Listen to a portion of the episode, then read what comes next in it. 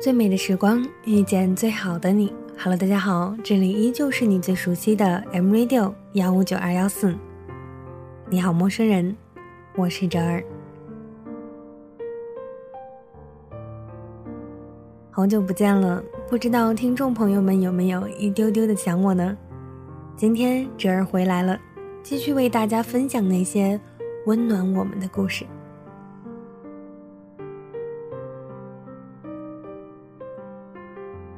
很多听众朋友们都提出呢，嗯，哲尔的节目似乎都非常偏爱那些，嗯，爱情故事。其实确实是这样的，所以今天呢，我为大家带来的故事依旧是延续我的风格，来自张小涵的《如果你爱上一个幼稚的家伙》。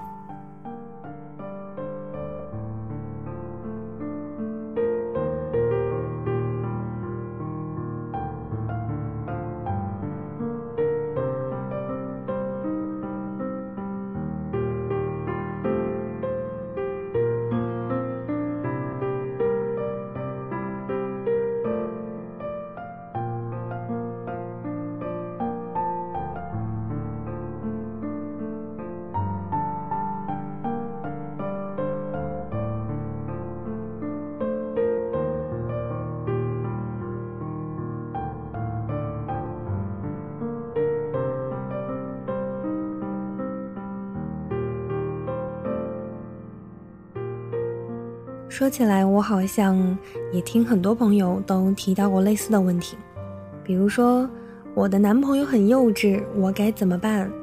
我的女朋友说我很幼稚，我该怎么办？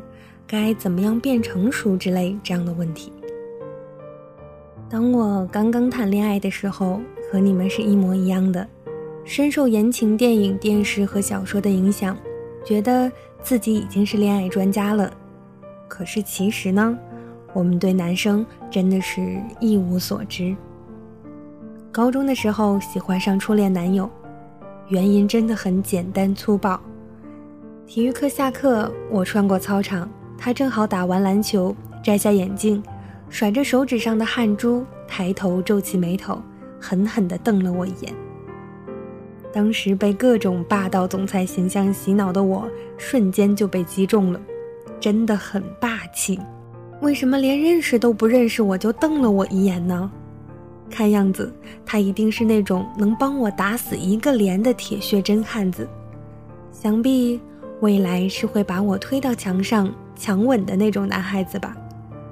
后来我们交往了，我才知道，其实那天呢，他根本没有看到我。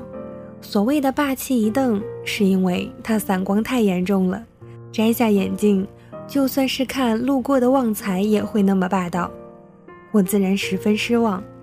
这种失望让我对他所有的行为都很不满。无论他做什么，我只觉得他软弱幼稚，不堪一击。别说强吻了，他连拉我的手都会出一手的汗，不敢看我的眼睛。我高中的时候就是迟到大王。他每天上学的路上会帮我准备一份早餐，在我走到班级的必经之路上递给我。现在想来都是很细心的举动呢。可是当时的我很不领情。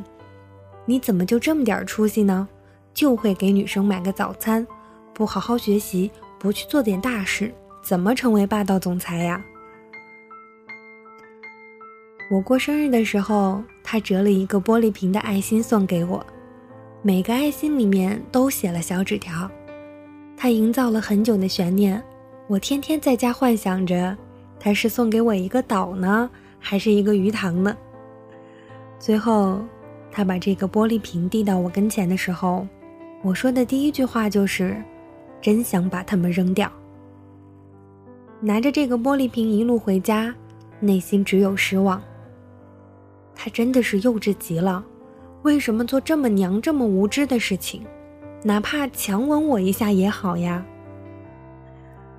最严重的一件事情是，有一次全年级自习课做生物考卷，那天下大雨，我没带伞，说好放学他帮我把新发的课本搬回家，可是他们班的老师留下了所有人在自习课做完考卷交上之后才能回家。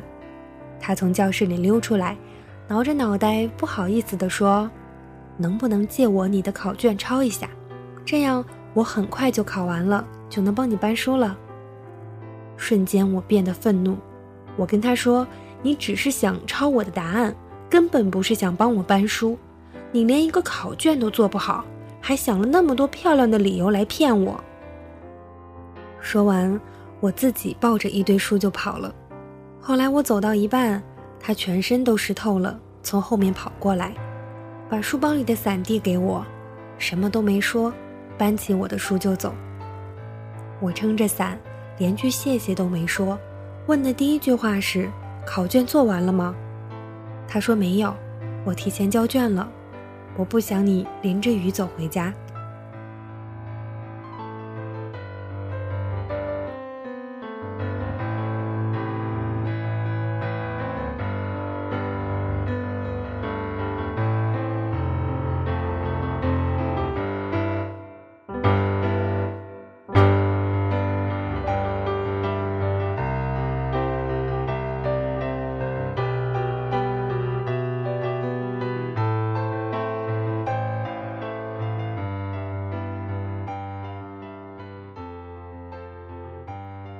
他努力的、为难的，想尽一切办法履行着自己的诺言，我却还是不满意。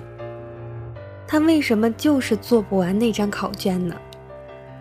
后来我对他越发的挑剔了，感觉他无法控制自己的生活，总是有那么多难以解决的麻烦事。哦，他还经常吃醋，因为吃醋做出一些更加幼稚的事情。哪怕是先开始我喜欢的部分，也在我眼里开始变得不堪了。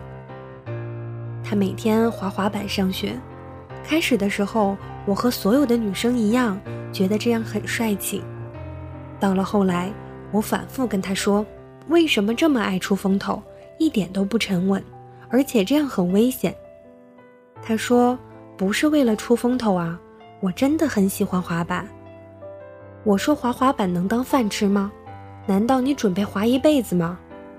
他说：“我是准备滑一辈子的呀，我还要去美国滑呢。”他说的时候神采奕奕，我一头冷水泼过去，真的太幼稚了，不懂什么是生活，我们分手吧。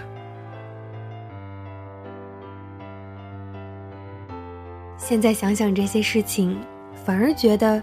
自己才是一个彻头彻尾幼稚的大白痴。我们十六岁，都是第一次正经接触异性，学着相处。他尽力做了所有希望让我感觉到爱的事情，我却期待在他身上找到渴望的一切，尽管那些渴望都是虚构的、不真实的，用来欺骗少女的。我心里不停的觉得他懦弱没用。在他第一次爱和被爱的过程中，否认他做的所有事情。话说明白了，就是这样的。这可能是无数女生做过的事情，甚至你们自己都想象不到，自己是这么残忍的人。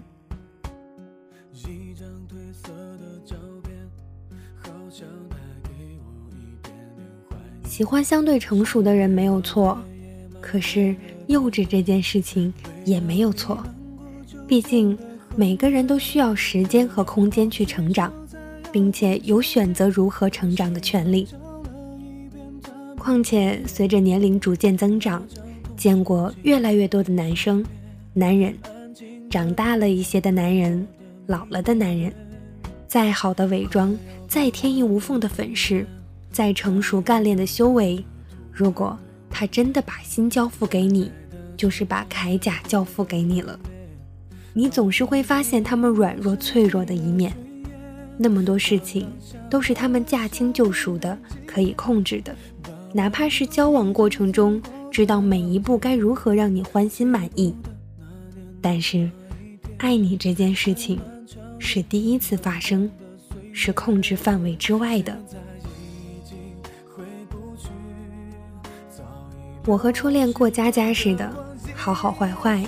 再怎么样也是同一个学校，再讨厌对方，也一起看着对方成长。后来，他真的去了美国，继续滑滑板。我时不时的在各种社交网络上看到他的照片，全身伤痕无数，纹了各种纹身。可是他笑得很开心。忘了说了，他的爸爸其实真的是个总裁，对他的选择也非常的愤怒，觉得他是扶不起的阿斗，自己却没有什么好办法，只能不停的给老师送礼，希望老师严加管教。老师就真的严加管教了。他本身不是读书的料，性格又比较内向，所以高中时期他过得很压抑。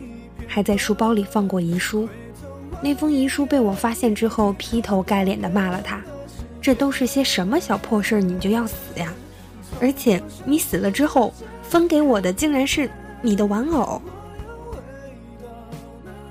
我作为他信任的人，没有给他带来丝毫的安慰，只有在他的憋屈上火上浇油。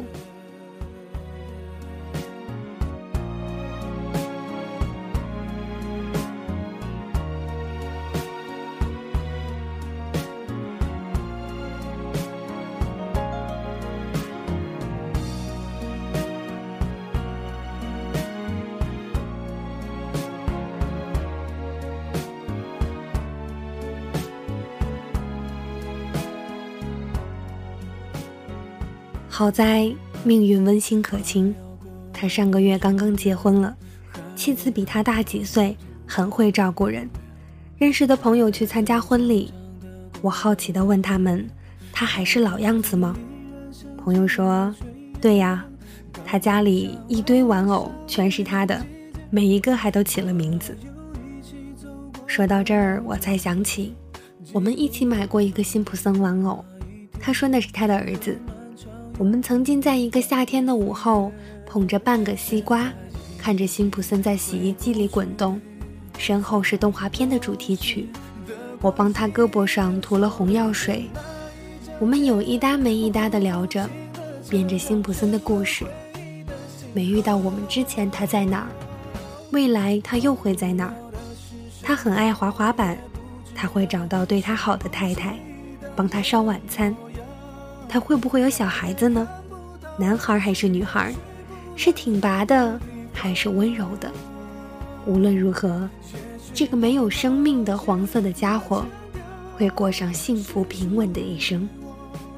平稳的好像是一列绿皮火车行驶在轨道上，天晴也好，雨雪也罢。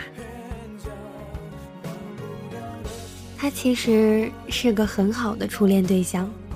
也很感谢他，让我的初恋有了那么多回忆起来尚觉得温馨美好的细节。而在故事里，我反倒是一个非常非常糟糕的恋人。男人的天真真的是很可贵的。当然，每个早熟的少女像我一样，可以不欣赏他们的天真，但是也没有必要去刻意伤害。毕竟。他们也都是用自己笨拙的方式，很努力、很努力的爱过你。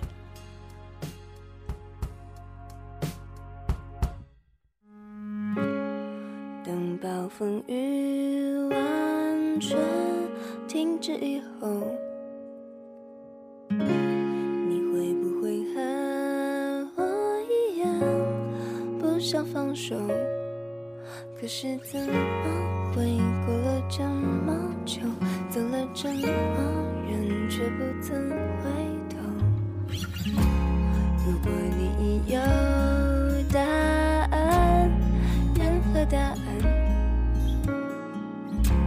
不要来回更多伤害，告诉我吧，不管是好是坏，前进或是。你都知道的，我早就决定了。你还在犹豫什么呢？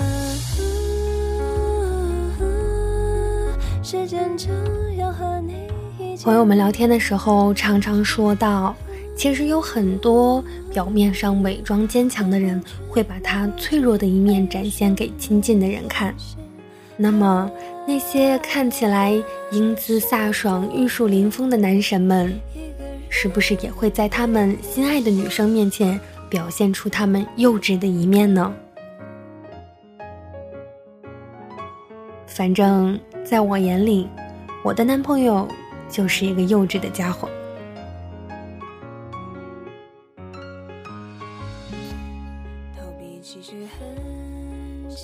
今天的节目就到这里了，感谢您的收听。希望听到这期节目的每一位听众朋友，不管你的另一半是不是幼稚的，都请你努力的珍惜他吧，因为我想，我们身边的每一个人都是很努力、很努力的爱着彼此。好了，感谢您的收听，M Radio 幺五九二幺四。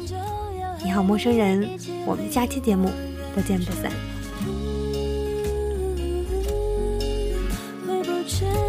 不去，来不及，还有什么关系？